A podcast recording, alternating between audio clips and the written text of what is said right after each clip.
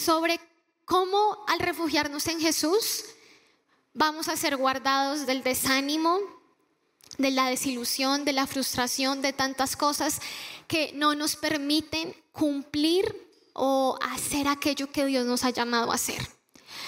Nosotros todos vivimos circunstancias que muchas veces tratan de robar nuestro ánimo y nuestra fe. Hay algo que Dios tal vez te llamó a hacer y por momentos tú sientes que no tienes lo que se requiere para hacer eso. Sea ser mamá, ser esposo, ser líder, estar sirviendo acá en la iglesia, estar encargado de un área. Y es como que muchas veces sentimos que no tenemos lo que se requiere. Muchas veces tenemos que enfrentar diferentes cosas que nos llevan a pensar, bueno, yo no creo que voy a poder hacer esto. Para mí, predicarles a ustedes es un milagro porque, eh, como la Biblia dice, yo soy polvo, ustedes polvo, pero en mi caso, yo que estoy acá, yo sé que yo no soy nadie para obtener el regalo de poder compartir la palabra de Dios. Y así como con la predicación hay muchas cosas que usted y yo no tenemos absolutamente por qué hacerlas. O sea, son regalos que hemos recibido de Dios. Y hoy yo quiero que cuando vamos a estudiar esta palabra que hace un momento acabamos de leer, usted pueda recibir las fuerzas de Dios para hacer lo que Él lo ha llamado a hacer. No sé en qué situación usted viene, de pronto si usted no sabe, pues aquí hay un equipo que está encargado de la producción, de que todo salga, que la reunión se pueda transmitir. Y es un privilegio que usted pueda estar en este lugar, que yo pueda venir a la casa de Dios, alegrarme, alabar, a escuchar, a ser reconfortado, a recibir tal vez dirección, corrección, tantas cosas. Pero para ellos, por ejemplo, en este momento, esta palabra es clave porque Dios les dio un, área, les dijo, bueno, en mi casa ustedes van a servir haciendo que muchos otros puedan recibir lo mejor, que puedan escuchar la palabra, que no tengan interrupciones. Y por ejemplo, hoy ellos están viviendo un desafío, viene algo que es como eh, algo que, que, dicen, bueno, no, entonces me van a decir, pero ¿qué pasó? Todo el mundo me está escribiendo, no sirve la transmisión, no sirve lo otro, Dios mío, y es como tú me diste esto y no está saliendo. Les pongo este ejemplo que está pasando porque así es en nuestras vidas. Algo que usted dice, listo, pero con toda, listo, Dios ya me habló y usted va a hacerlo y de repente pasa algo y es como, ¿qué voy a hacer? Entonces, hoy cuando vamos a ver esta palabra, nos vamos a hacer diferentes preguntas. Y hoy yo lo animo a que usted escriba estas preguntas y las responda. Y si usted no sabe la respuesta, durante esta semana usted le pida a Dios que le enseñe cuál es la respuesta a estas preguntas. Lo primero que en el versículo 13 que Pablo le dice a Timoteo es, mientras voy, ocúpate de esto. Y le dice, ocúpate de estudiar la palabra, de predicarla, de enseñarla y de animar a otros. Ocúpate de eso, Timoteo. Y lo primero que hoy yo quiero preguntarle es, ¿qué cosas Dios, en qué cosas Dios quiere que usted ocupe el tiempo que Él le ha dado? ¿En qué cosas Dios quiere que usted ocupe la mente que Él le ha dado? El tiempo en esta tierra que Él le ha dado. Porque lo primero es que le dice es, ocúpate. Y hoy Dios lo primero que nos llama es, ocúpate en esto que te he dado. Dedícate a esto. Porque la palabra ocuparse quiere decir, presta atención, dedica pensamiento y esfuerzo en algo, en esto. Dedica pensamiento y esfuerzo. Y cuando tú te dedicas, dedicas tu pensamiento y tu esfuerzo en algo, eso va a requerir que lo hagas aun cuando se presenten impedimentos, aun cuando tú sientas que no tienes lo que se requiere para hacerlo. Es impresionante porque Timoteo, cuando usted lee la carta que Pablo le escribe, él tenía que enfrentar muchos obstáculos. Y acabamos de leer uno de ellos y es su juventud. Ese era uno por lo cual Pablo le dice, Timoteo, no dejes que tu juventud sea un obstáculo para lo que Dios te ha llamado a hacer. Hay muchas cosas que tal vez nosotros decimos, es que yo no tengo la experiencia, es que yo no tengo el conocimiento, es que yo no sé cómo hacer esto. Y el Señor dice, no dejes que eso sea un impedimento para lo que yo te he llamado a que tú te dediques. Entonces, hoy usted tiene que identificar, y vamos a lo largo de la palabra a pedirle al Señor que nos muestre cuáles son esos impedimentos que tal vez el enemigo ha usado en nuestra vida para que sintamos no, es que no puedo hacer esto, para que nuestro ánimo sea robado, para que usted se sienta sin, sin ánimo de hacer lo que usted sabe que tiene que hacer, pero usted simplemente no quiere hacerlo. Entonces, lo primero es, ocúpate. Diga conmigo, ocúpate. Lo segundo es, dice el versículo 14, no descuides. Bueno, gracias por repetirlo, pero les estaba contando, pero está muy bien que usted lo repita. Cuando quiera repetir algo para grabarlo, está, está muy bien, a mí no me molesta. Pero lo segundo es, no descuides. Y no descuidar, más bien descuidar, es dejar de cuidar algo. Le estaba diciendo, no seas negligente, no dejes de cuidar. Esto a mí me impresionaba muchísimo porque la segunda pregunta que Dios me traía a mi mente es, Vicky, ¿qué es lo que tú no puedes descuidar? La palabra nos enseña cosas que no podemos descuidar. Una de ellas es cuando Dios dice, no descuides una salvación tan grande como la que a ti te ha sido dada. Así que usted, espero que lo primero que haya puesto es mi salvación, pero de ahí para abajo hay cosas que Dios te ha dado que tú no puedes descuidar, que no puedes ser negligente en cuidar de ellas. Y en este caso, Pablo le dice a Timoteo, no descuides el don que tú recibiste. Es decir, le está diciendo, la razón por la que no puedes descuidar lo que tienes, y es lo mismo para ti, para mí, es esta, porque al final no es tuyo, es un don, es algo que has recibido, es algo que Dios te dio. Le dice Timoteo, no descuides el don que recibiste de Dios. Don es algo que se recibe, es un regalo, y la negligencia Mire esto tan impresionante, es descuidar algo porque no entiendo su valor. Y hay muchas cosas que en nuestra vida nosotros podemos descuidar. Un servicio, una persona, una responsabilidad por una razón, porque no entendemos su valor. Y contrario a lo que todo el mundo hoy predica y es, tú vales mucho, eh, es tan valioso lo que tú haces, nosotros como cristianos entendemos el valor de lo que nosotros hacemos y somos no está en el qué, está en el quién. Es decir, si yo tengo un hijo, es muy valioso, pero no tanto por él, sino porque Dios me lo dio a él. Si yo hago cualquier cosa, si yo me dedico a limpiar esta mesa, será lo más valioso y yo no puedo descuidar el limpiar esta mesa, no tanto por la actividad, no tanto porque si se diferencia si soy presidente de un banco o si limpio la mesa. Eso no es lo que le da valor a lo que yo hago, sino que es Dios quien me lo dio para hacer. El quién es lo que da el valor, no el qué. Así que tal vez hay cosas que tú y yo podemos descuidar por pensar, bueno, es que no es tan importante. Es que a mí Dios no me llamó como a ellos a cantar. Es que a mí no me llamó, tal vez yo ni siquiera tengo hijos como otros, tal vez no tengo esto, no tengo lo otro. Si yo tuviera una casa bien bonita, esa casa sí la cuidaría. Si yo tuviera un hijo bien obediente, mm, a ese hijo yo sí lo cuidaría. Si mi hijo fuera de esta manera, si mi matrimonio fuera de esta manera, pero no es eso lo que define nuestro cuidado sobre algo, sino que es Dios quien te lo dio. Es importante que hoy tú guardes eso en tu mente, que lo escribas. El valor de lo que yo tengo no es el qué, es quién me lo dio. Y eso va a hacer que yo no descuide, porque al final descuidar, mire esto tan tremendo, cuando yo descuido algo es porque yo lo menosprecio, no le veo valor. ¿Qué es lo que usted cuidaría? No sé, de pronto si usted tuviera una joya, literalmente una joya muy preciosa, no sé si usted la sacaría a la calle, no sé si usted la tendría más bien en su casa, súper guardada, en un lugar súper secreto, que Dios no quiera si entraran ladrones, usted la tendría en el lugar más secreto de la casa, porque lo cuida mucho, porque tiene mucho valor, ¿cierto? Entonces, hoy que el Espíritu Santo confronte nuestros corazones, porque tal vez aquello que no cuidamos es porque no le vemos el valor que realmente tiene.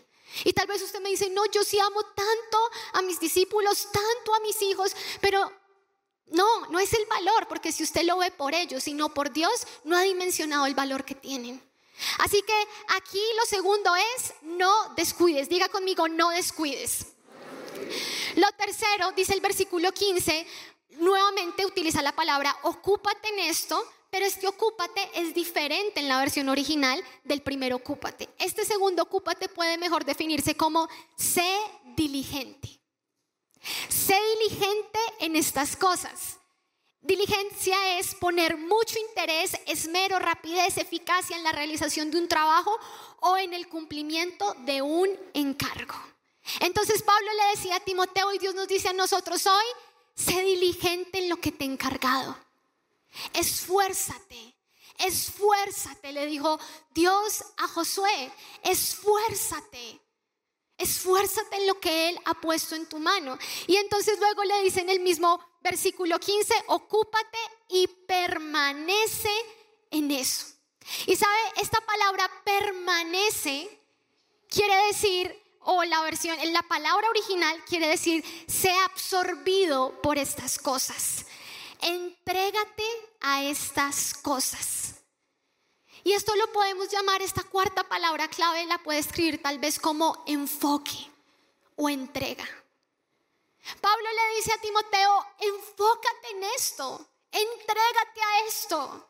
Entrégate, Timoteo, porque es de Dios de quien tú lo has recibido. Entrégate a esto.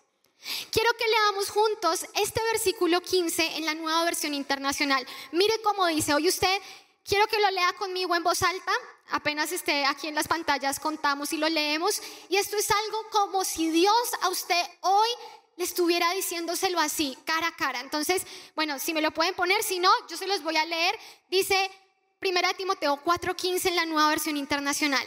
Sé diligente en estos asuntos. Ah, bueno, ahí ya está, dígalo conmigo. Sé diligente en estos asuntos. Entrégate de lleno a ellos, de modo que todos puedan ver que estás progresando. Le dice, entrégate, entrégate, porque cuando tú te entregas a lo que Dios te ha dado, aún eso será evidente para los demás. Tal vez, miren, hay muchas cosas que ya vamos a entrar a ver cómo podemos vencerlas, pero aquí el llamado es, sé fiel, entrégate, como un, como una alberca y como si usted se clavara, es lo que Dios le está diciendo a Timoteo y a nosotros. Timoteo, clávate en esa alberca. Así de cara, de frente, entrégate a lo que yo te estoy dando por hacer. Y por último, dice el versículo 16, dice, ten cuidado, es decir, presta atención, sé consciente de cómo tú vives, de lo que tú enseñas, y dice, y persevera, es la palabra, dice, permanece o persiste. La persistir es perseverar. Esa es la última palabra. Persevera en lo que Dios te ha llamado a enfocarte. Persevera. Ve hacia esa dirección una y otra vez continuamente sin detenerte. Persevera. Así que vamos a, recordar las cinco cosas para pasar al centro de nuestra palabra hoy. Lo primero es que usted hoy entienda el llamado que Dios le está dando, el llamado que Dios a usted ya le ha dado. Entonces, vamos a recordar las cinco cosas. La primera es ocúpate, muy bien. La segunda, cuida, muy bien. La tercera, sé diligente. La cuarta, enfócate, muy bien. Y la quinta, persevera. Vamos otra vez a recordarlas. Uno, ocúpate, muy bien. Segundo, cuida, muy bien. Tercero, sé diligente. Cuarto, enfócate. Y quinto, ¿cuál es el quinto? Persevera. Entonces Dios te está diciendo a ti, ocúpate, ocúpate, dedícate, es la otra palabra en vez de ocúpate, dedícate, ocúpate. Cuida, sé diligente, enfócate y persevera en lo que yo te he dado, en lo que yo te he llamado. No importa lo que venga, no importa lo que pase, ocúpate. No es a Timoteo, es a usted y a mí a quienes Dios nos está hablando. Y para que tú sepas qué es lo importante acá que usted pueda orar esta semana, necesito saber qué es lo que Dios me ha dado, ¿cierto? Porque, listo, me ocupo, voy a ser diligente, voy a cuidar, pero ¿qué fue lo que Dios le dio a usted? Usted tiene que ser consciente de eso. Porque mi esposo y yo trabajamos con jóvenes y lamentablemente yo lo digo una y otra vez. Muchas veces los papás creen que el líder, que la iglesia, que una escuela va a hacer lo que los papás tienen que hacer. algo que yo anotaba acá es Dios, a quien Dios le entregó estos hijos, fue a mí. A quien Dios le entregó este discípulo, fue a mí. A quien Dios le entregó este don, fue a mí. A quien Dios le entregó este servicio, fue a mí. Y es como un trabajo. Imagínense que usted, si alguno de ustedes acá tiene gente en su trabajo a cargo, usted es jefe de alguien y usted le dice a esta persona, bueno, tú eres el encargado de esta área. Y luego usted va y dice, mira, es que no salieron las cosas. Y la persona le dice, no, es que me quedaron mal aquí, es que el equipo no llegó, es que llegaron tarde, es que el otro. Y usted le dice, bueno, sí, pero fue a ti a quien, o sea, tú eres el que está a cargo. Es lo mismo con sus hijos, con su matrimonio, con lo que Dios ha puesto en su mano. Si es que pasa esto, si es que pasa lo otro, sí, pero fue a ti a quien yo te lo di. Así que hoy anote grande, escriba grande, fue a mí. Fue a mí a quien Dios me dio esto. Fue a mí al que Dios llamó a esto. Fue a mí. Porque eso va a hacer que usted tenga este temor de Dios de decirle, Señor, tú vas a pedirme cuentas es a mí. ¿A quién Dios le va a pedir cuentas por su vida? ¿A usted? A usted mismo, a nadie más, a usted. Porque usted tiene que entender, empezando por la vida, todos acá sabemos que nadie se dio vida a sí mismo, que la vida es algo que Dios dio. Y si Él no la dio, Él es quien nos va a pedir cuentas por ella. Así que después de, de identificar qué es a lo que Dios nos ha llamado, hoy yo quiero decirle cómo, ¿Cuál es la manera en que nosotros podemos hacer esto? Suena muy bien y yo se lo digo, yo aquí no quiero que usted salga diciendo, listo, ya me memorice, voy a ocuparme, voy a enfocarme, voy a perseverar, voy a cuidar, pero se quede en palabras y no en acciones por una razón. Esto puede ser un buen deseo y usted puede decir, uy, tengo el deseo de ser fiel en lo que Dios me ha dado, pero si usted no entiende el cómo lograr eso, se va a quedar en un deseo, en palabras y no en una realidad ni en acciones. Así que esto es lo segundo que le quiero hablar, es el cómo. Cómo poder ser fiel, cómo poder cuidar, cómo poder cumplir con lo que Dios le ha dado. Dios lo trajo a esta tierra con un propósito, Dios ha puesto cosas en su mano. ¿Cómo vamos a poder lograr cumplir con lo que Él nos está dando? Y la respuesta es refugiándonos en el Señor. Escriba bien grande, guárdelo en su mente, refugiarme en el Señor es la única manera en que yo voy a lograr hacerlo. No hay otra manera, no la hay. ¿Y sabe por qué no la hay? Porque todos estamos en una guerra en esta vida. Porque todos tenemos un enemigo en esta vida. Porque todos, absolutamente todos vivimos cosas que muchas veces no esperamos. Hace un momento yo les hablaba en la reunión de las nueve algo que Dios puso en mi corazón y es estos problemas, llamémoslo así, que son cíclicos. Es decir, esas cosas que usted dice, bueno, ya mi esposo cambió. Bueno, ya mi, mi hijo es diferente. Bueno, ya va a ser diferente todo ahora en el ministerio. Ya ahora sí no va a pasar más esto, que yo veo que me duele, que no debería ser así, que desagrada a Dios. Ahora sí. Y usted está así cuando de repente pasa algo, así. ¿Y cómo se siente cuando pasa algo que usted pensó que ya había cambiado y se da cuenta que no?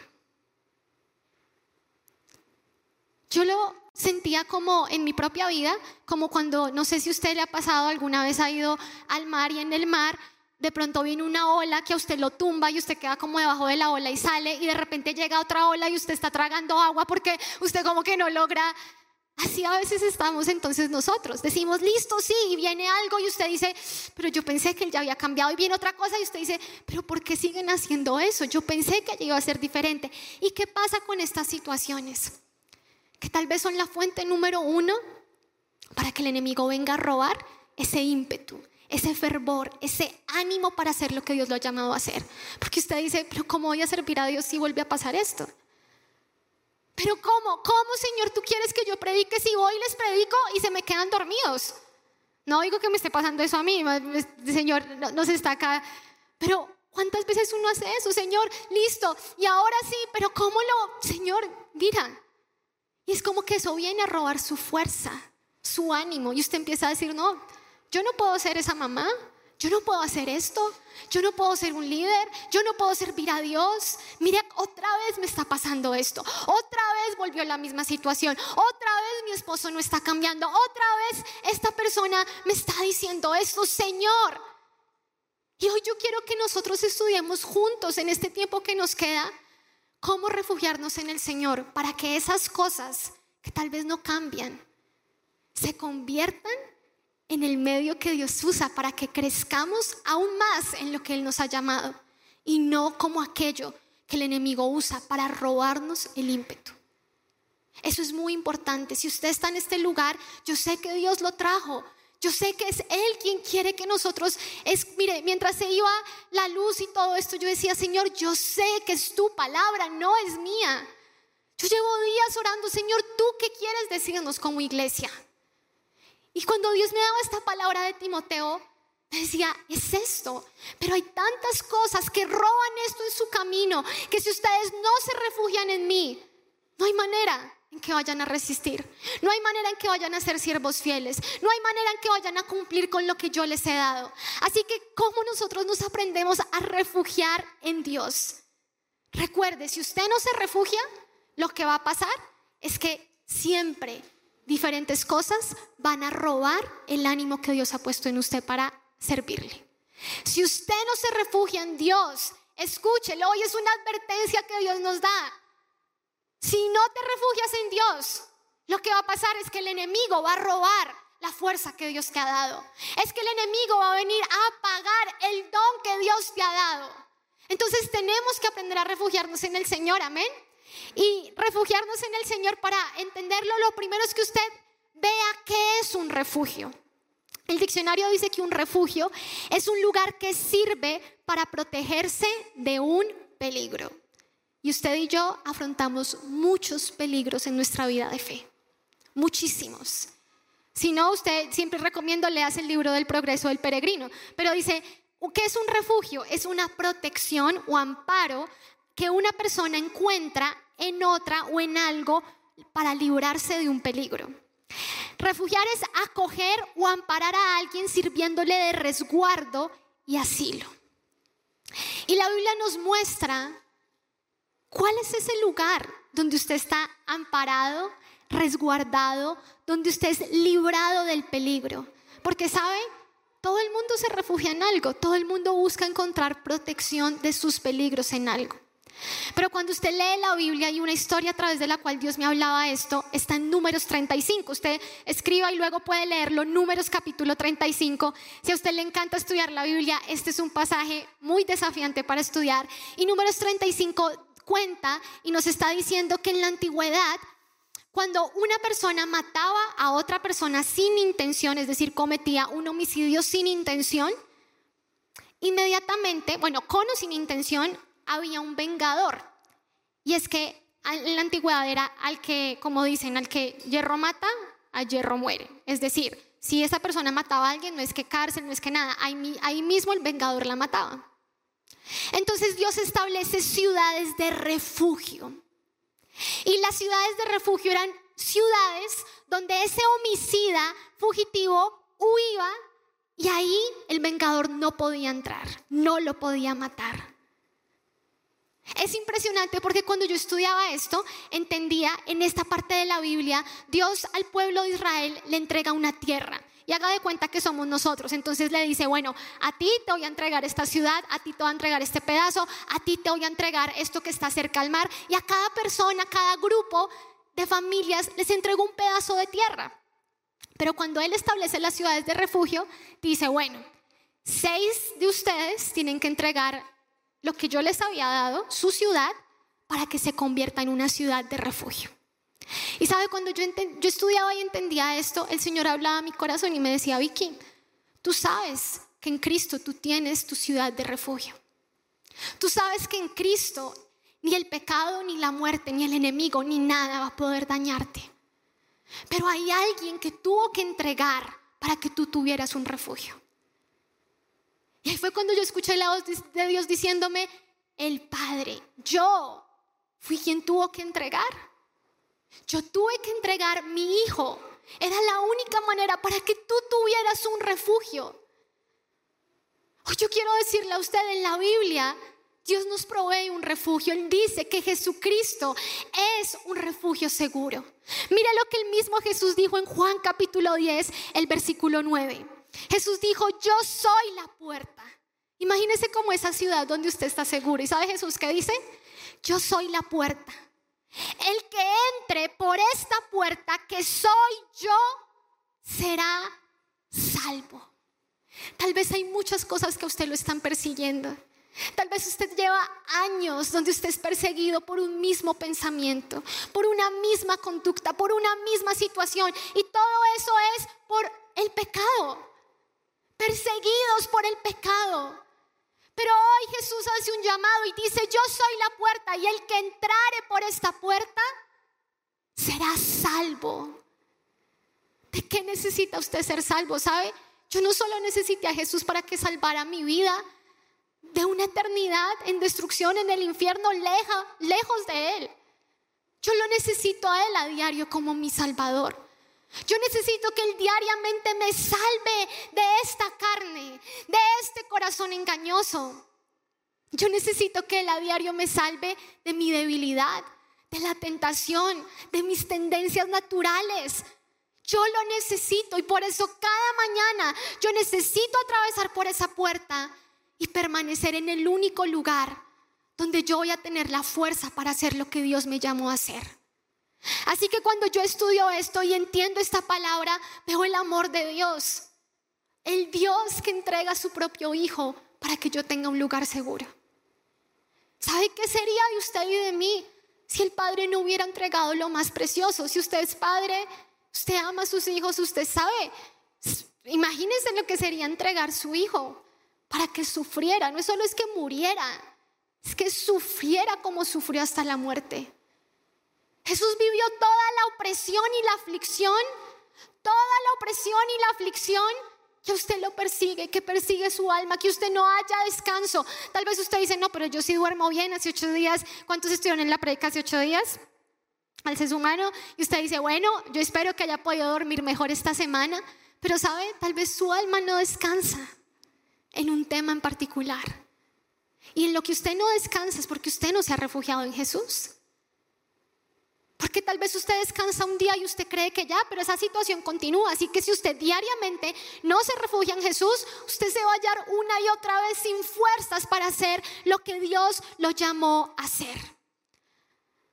Así que usted tiene que saber, Jesús vivió todo aquello que oprime, ese pecado que oprime su alma, cayó sobre Jesús. Jesús lo vivió. La Biblia dice que Dios aborrece llamar al inocente culpable, que, Dios aborrece tratar al culpable como inocente. Entonces, ¿qué hizo? Hizo que Jesús, el que era inocente, fuera culpable porque cargó con mi pecado, con su pecado. Y por eso solo cuando usted va a Jesús, usted es libre de ese pecado que hace que usted esté distraído en vez de enfocado en lo que Dios diseñó para su vida. Así que hoy vamos a aprender cómo refugiarnos en Dios. Y yo le quiero hablar de cuatro cosas en las cuales como usted puede aprender a refugiarse en Dios. ¿Listo? Cuatro cosas para refugiarse en Dios. Antes de ver esas cuatro cosas es muy importante que usted entienda algo. En estas ciudades de refugio, Dios dijo, ese homicida fugitivo tiene que quedarse en esta ciudad. Porque si sale, el vengador va a matarlo. Y puede matarlo. Así que el refugio no era esa ciudad de refugio un lugar para ir de vacaciones o de visita. No era un, lugar para estar por un momento. Si querían estar seguros, tenía que estar ahí siempre.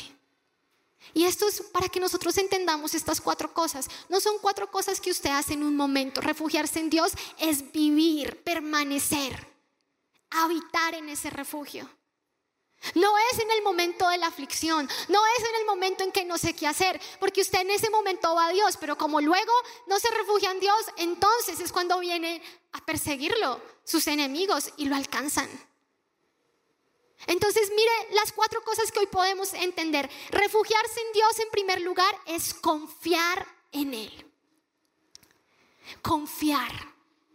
Confiar cuando nada tiene sentido, confiar cuando usted dice, es que todo está como tan oscuro. Confiar cuando la situación se repite. Confiar en el Dios que lo salvó. Confiar en el Dios que dio a su propio Hijo para salvarlo a usted. Confiar en Él. La confianza es refugiarse en Dios. Estén quietos y conozcan que yo soy Dios. Estar quieto no es no hacer nada, es una actitud del corazón de descanso en el Dios que ha creído. Usted que tal vez es la primera vez que viene, o usted que ha venido tantas veces pero realmente nunca le ha entregado su vida a Jesús. Confiar en Jesús es el primer paso. Y tal vez el primero y el último, el único, para estar seguro.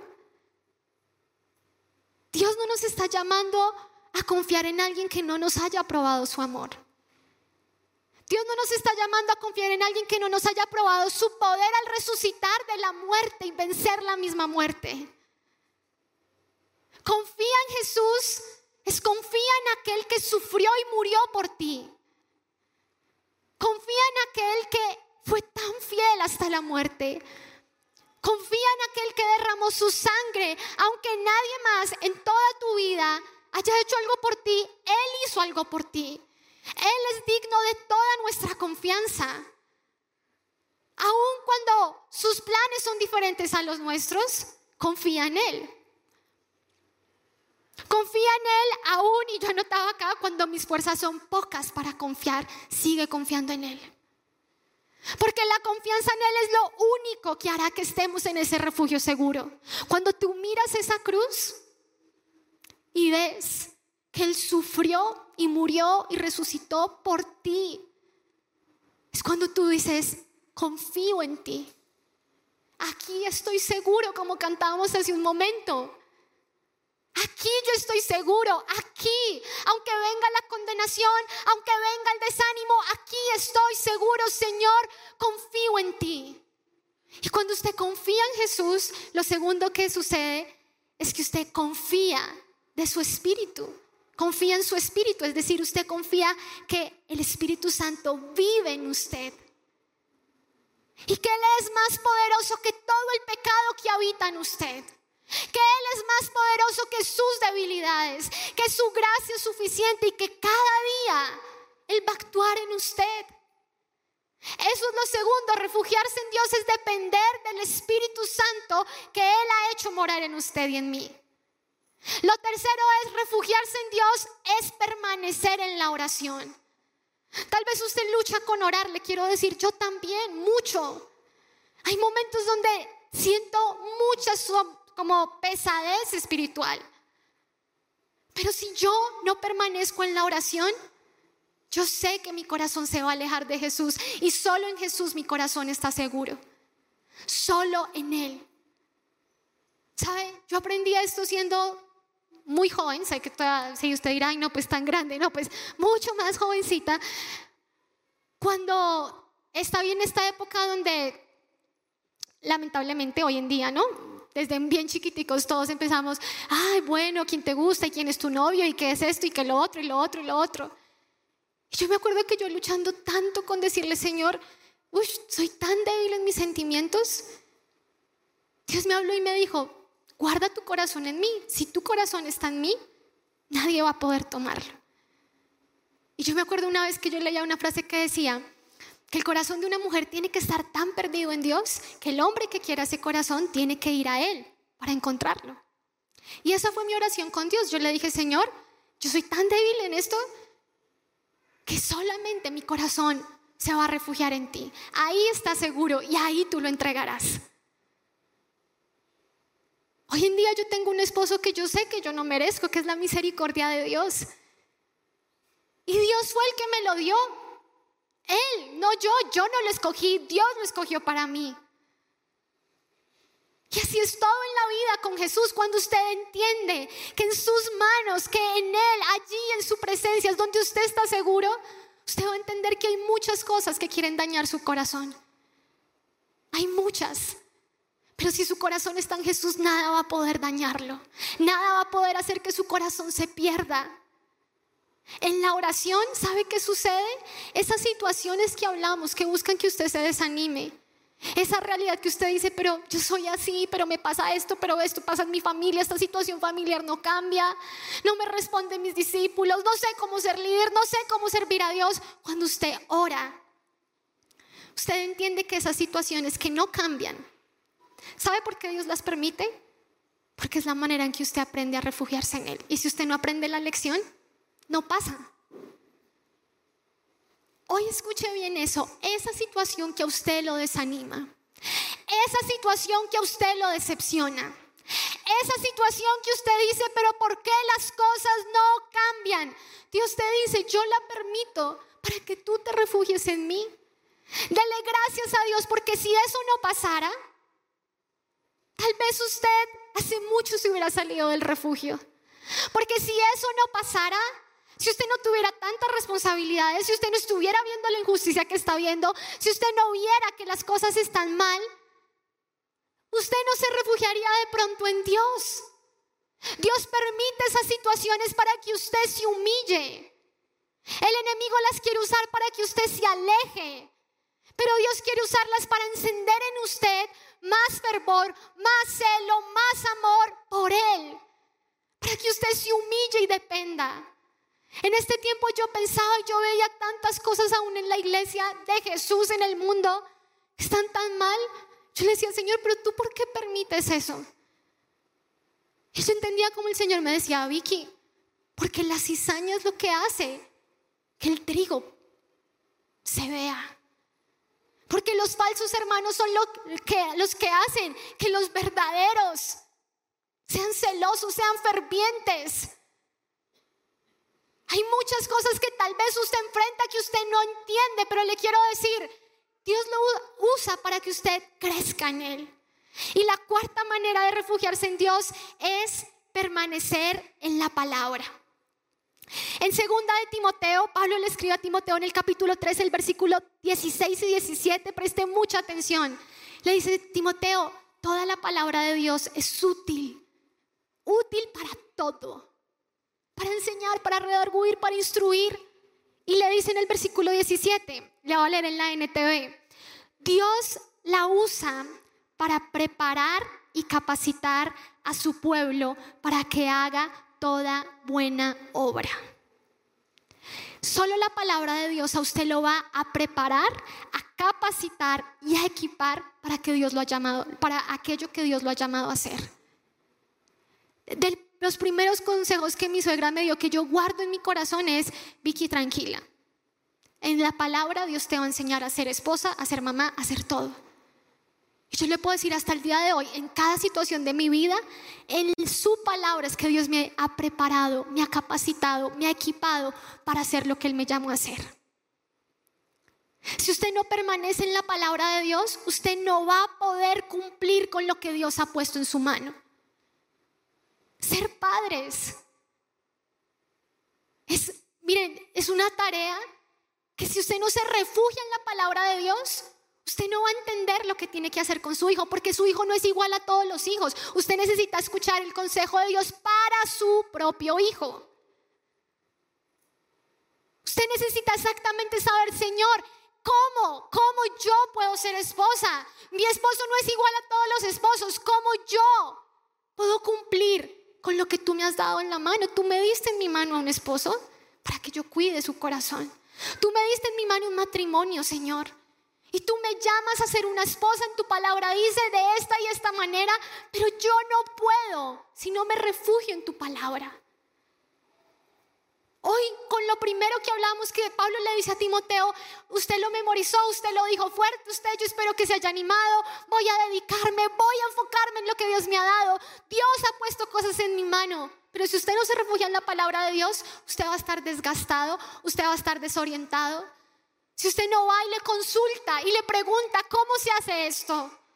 ¿Qué es lo que está pasando? Dime tú, Señor, dirígeme, enséñame. Lo que va a pasar es que eso que Dios puso en su mano, usted no va a estar capacitado para hacerlo, porque es en la palabra donde usted es capacitado. Así que, para resumir esta parte y para ir finalizando nuestro mensaje de hoy, tenemos que recordar lo que el Padre hizo para que yo tuviera un refugio seguro en Cristo. Y entonces tengo que confiar en Jesús, confiar en su Espíritu, permanecer en su presencia, en la oración y en su palabra. Y solo ahí, ninguna situación que usted y yo enfrentemos, ninguna, sea la que sea, va a poderte robar el ánimo para hacer lo que estás llamado a hacer. Solo ahí estás protegido, solamente ahí.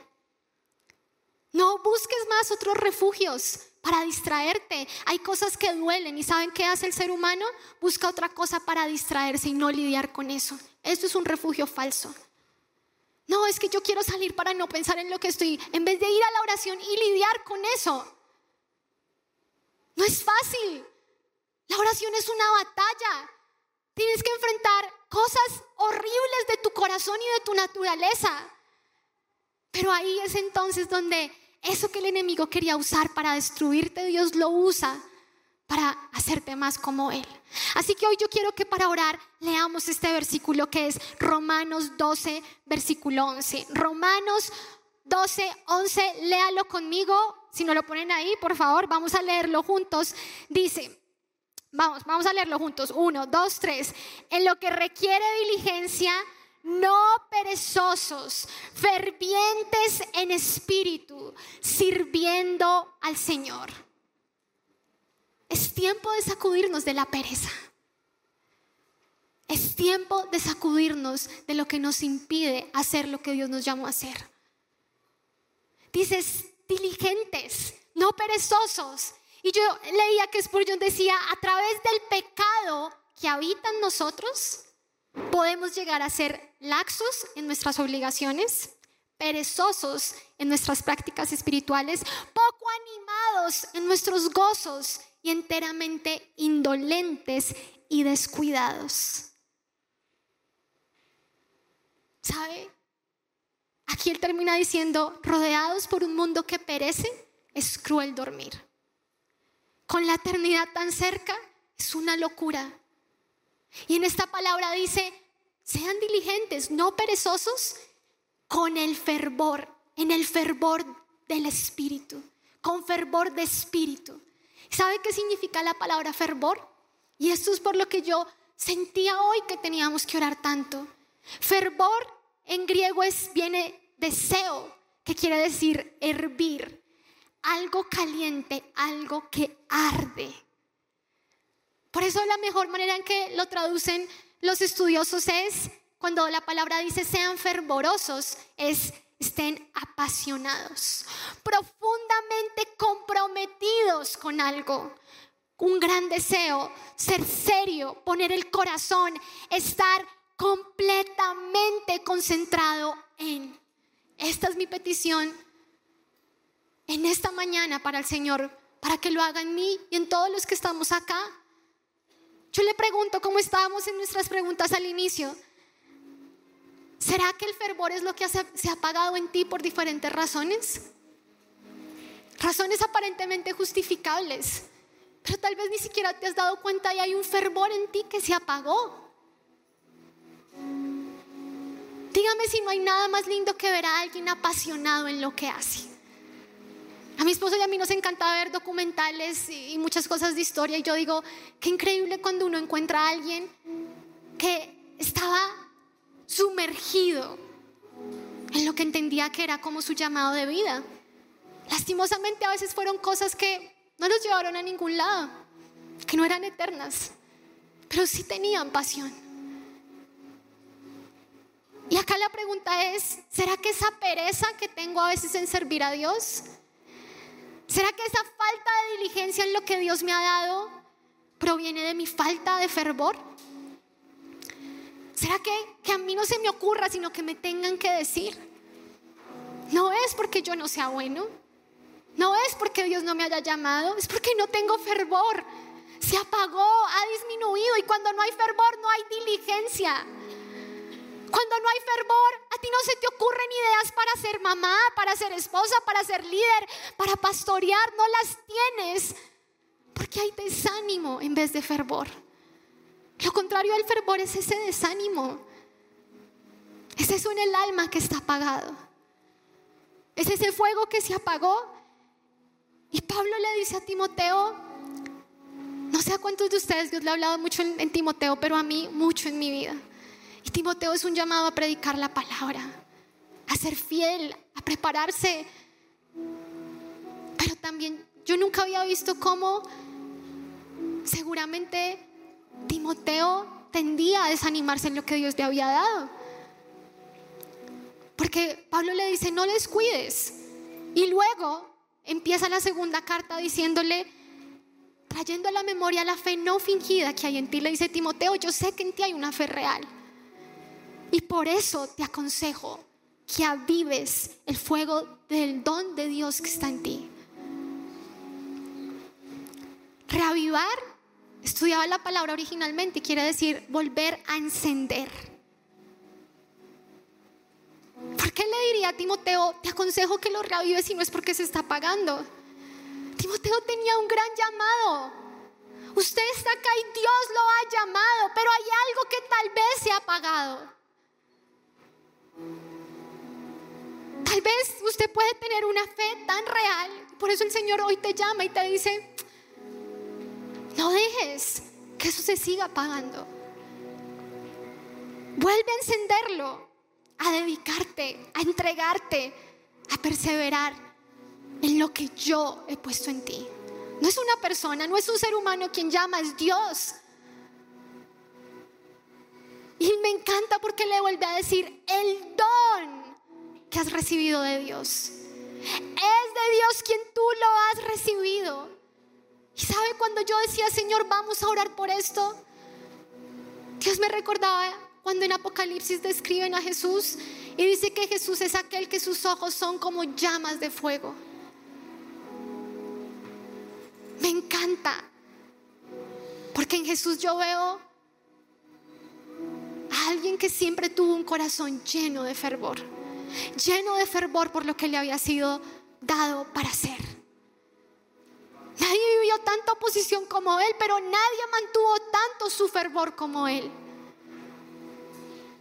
Dice que sus ojos son como llamas de fuego. Así que si tú y yo hoy fijamos nuestra mirada en aquel que sus ojos son como llamas de fuego, yo sé que nuestro corazón también va a volver a arder. Yo sé que aún cuando en esta semana tú enfrentes cosas, tú que estás empezando tu vida de fe, o tú que eres líder, o tú que estás, tienes a cargo una familia, tal vez vas a vivir cosas donde tú vas a decir, mira, ni siquiera es un pensamiento como tan audible de, ay, no, qué pereza, sino simplemente poco a poco se va robando, se va robando tu ánimo, poco a poco. Poco a poco tú ya haces las cosas porque las haces. Poco a poco tú las haces y tú tratas de decirle a la gente, ay no, sí, es que yo sí lo hago. Pero solo el Señor hoy sabe y da esta palabra porque Él sabe que tu corazón se ha desanimado por diferentes razones. Y por eso, solo el refugio de Dios en Cristo nos da el fervor que necesitamos para ser diligentes. ¿Cuántos en esta mañana quieren ser diligentes en lo que Dios les ha dado? ¿Seguros? ¿Cuántos en esta mañana anhelan cuidar de lo que Dios ha puesto en sus manos? Dedicarse a aquello para lo cual Dios lo creó. Bueno, solo en Cristo, que es el refugio que Dios ha provisto, tú tendrás ese fervor, ese ímpetu, ese ánimo. ¿Sabes por qué? Porque solo es el Espíritu quien da ese fervor. Ese fervor solo viene del Espíritu. Por eso dice, con el fervor del Espíritu, sirviendo al Señor. Tú lo sirves en todo lo que tú haces, toda tu vida es para Él. En tu casa, en tus labores eh, como madre, como padre, como esposo, eh, como estudias, como trabajas, como sirves en la iglesia. Apasionate por lo que Dios ha puesto en tus manos. Así que hoy yo quiero invitarte a que te pongas de pie y vamos a hacer una oración con todo el corazón. Donde vamos a pedirle al Espíritu Santo que Él descienda sobre nosotros. Espíritu Santo, aquí estamos, ven y llénanos. Ven y sé derramado sobre nosotros para que nuestros corazones otra vez se enciendan. Ven sobre tu iglesia, Señor, para que otra vez volvamos a arder a tener pasión por lo que tú nos llamas, Señor, por lo que tú nos dices, ocúpate en esto mientras yo vuelvo. Señor, tú has dicho que volverás pronto. Y yo quiero ser hallado haciendo aquello que me llamaste a hacer, cuidando de lo que me llamaste a cuidar, dedicándome, perseverando, sin importar los impedimentos en lo que tú, Señor, tú me diste, tú me llamaste. Así que hoy, Espíritu Santo, clamamos por tu presencia en este lugar. Vamos, ayúdeme hoy usted a orar por la presencia del Espíritu Santo en este lugar. Espíritu Santo, ven. Ven y llénanos. Ven y llénanos, Señor. Ven y llénanos. Solo clamamos por ti, Espíritu de Dios. Hoy usted solamente va a empezar a clamar por el Espíritu Santo en esta mañana. Que se ha derramado sobre la iglesia, sobre el corazón cansado agobiado, frustrado, desilusionado. Espíritu Santo, solo tú, como dice esta palabra, puedes dar el fervor, puedes encender la llama del don de Dios que se había apagado. Solo hay una cosa que va a transformar mi debilidad, mi pereza, mi negligencia, mi desánimo y es estar en tu presencia, Jesús. Es poder verte. Así que hoy usted va a pedirle al Señor que abra sus ojos y usted pueda ver la cruz de Jesús.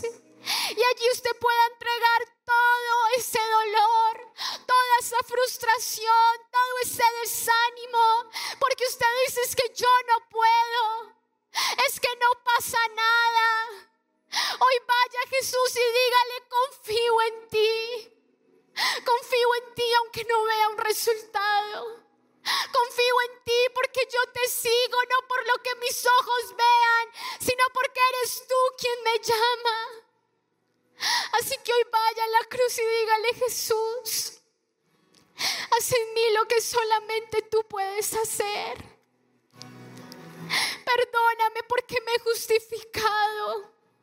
Perdóname porque me he refugiado en lo que no debo para no hacer lo que tú me llamas.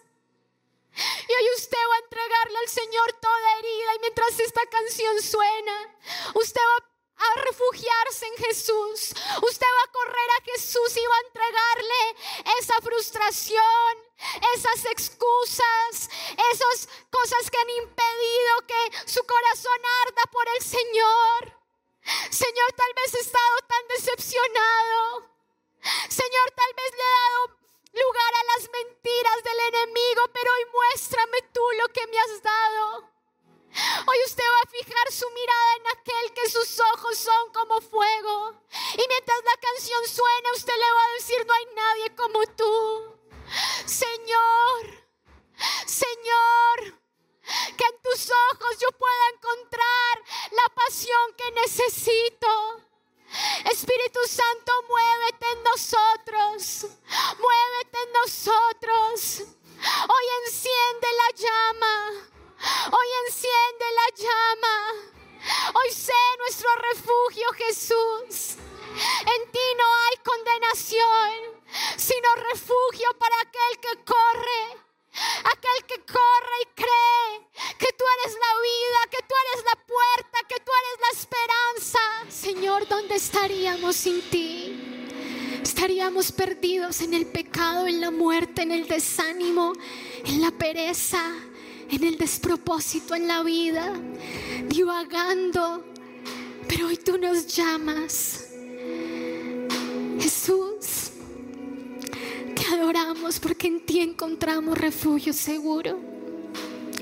Protección eterna, pues tú derramaste tu sangre. No hay otro amor igual al tuyo. Tú moriste y resucitaste por nosotros. Y tú venciste, Señor, todo lo venciste. Nada puede separarme de ti. Tú venciste, Jesús. Vamos a adorar al Señor y dígale, tú venciste. Tú venciste sobre este desánimo. Tú venciste sobre esta situación. Tú venciste sobre todo lo que quiere robar mi propósito en ti. Tú venciste. Tú venciste, Jesús. Tú venciste sobre la muerte. Tú venciste. Y hoy yo te adoro. Hoy yo te adoro. Si es la primera vez que usted está en este lugar, usted nunca, usted tal vez necesita volver a poner su confianza en Jesús. Y yo le digo, Jesús dijo, yo soy la puerta y el que por mí entra estará salvo. Hoy ponga su confianza en Jesús. Hoy usted ponga su corazón en Él y dígale, Jesús, creo en ti. Toma mi pecado, sálvame. Que yo pueda encontrar aquello para lo cual tú me creaste. Te necesito, Jesús. Hoy como si fuera la primera vez yo te digo, confío en ti. En lo que tú me des para hacer, allí yo lo haré. Hoy alce sus manos y dígale, estas manos, Señor, serán fieles para ti. Porque yo estoy en ti, Jesús. Y en ti tendré la fuerza y el fervor para hacer lo que tú me llamaste a hacer. Te adoro, Señor, y te doy gracias. En el nombre de Jesús. Amén y amén. Amén. Amén. Bueno, puede darle un fuerte aplauso al Señor.